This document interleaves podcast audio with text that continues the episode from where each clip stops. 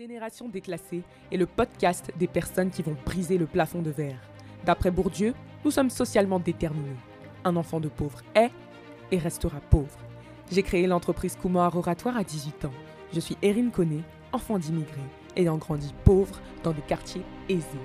En décidant de ne pas subir ce déterminisme, j'embarque avec moi dans la génération déclassée, ces personnes qui ont décidé de ne pas faire de leurs conditions de vie une fatalité pour s'élever en parlant mindset, carrière et développement personnel.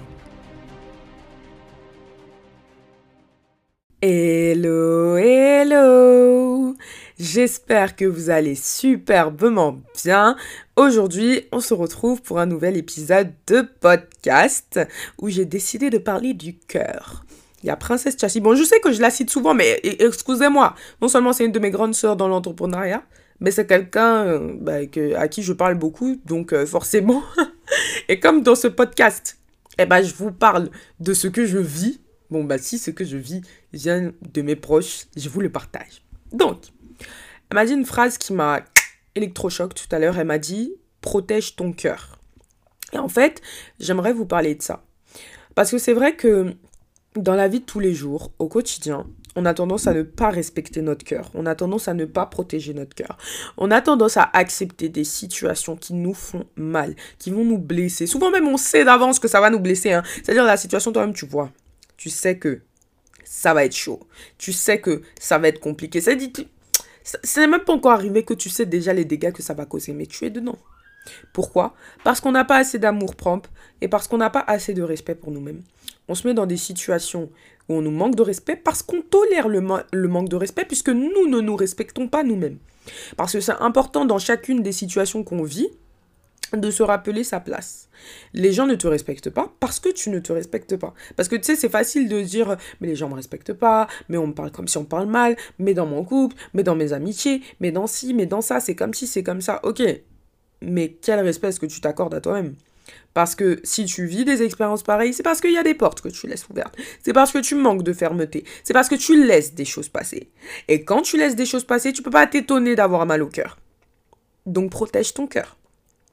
Protéger son cœur, ça m'inspire aussi le fait d'arrêter de s'infliger des souffrances inutiles.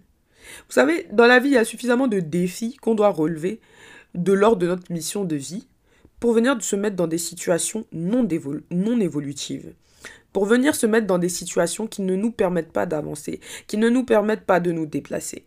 De nous dépasser, pardon. Oui, je fais pas de montage dans cet épisode de podcast, donc si je bug, veuillez m'excuser. C'est une discussion entre nous. Vous savez, ces temps-ci, là, c'est mon délire là, de pas trop monter mes épisodes, donc voilà. Mais sérieusement, c'est ça.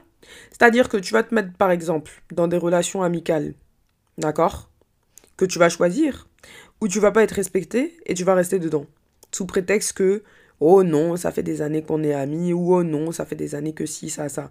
Mais à partir du moment où le manque de respect s'est instauré, pourquoi est-ce que tu restes? Si tu restes, c'est parce que tu n'as pas de respect pour toi-même.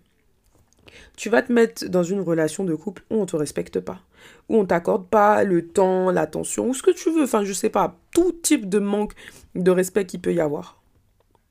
Et toi, au lieu de poser des actions fermes et concrètes, tu vas passer ton temps à expliquer à la personne que mais non, ça, ça me plaît pas, mais non, mais non. Vous savez, des fois là, protéger son cœur, c'est aussi ne pas se justifier. C'est prendre des, décisions fermes et se dire que, eh, en fait, c'est fini. Eh, en fait, ça, je veux plus. Eh, en fait, ça, stop. C'est se dire que bye, en fait. Protéger son cœur, c'est apprendre à dire bye aux gens, aux choses, aux situations, aux événements. C'est apprendre à être ferme sur ses appuis. Souvent, on a du mal à être ferme parce que, bah, en premier lieu, ça nous fait mal au cœur.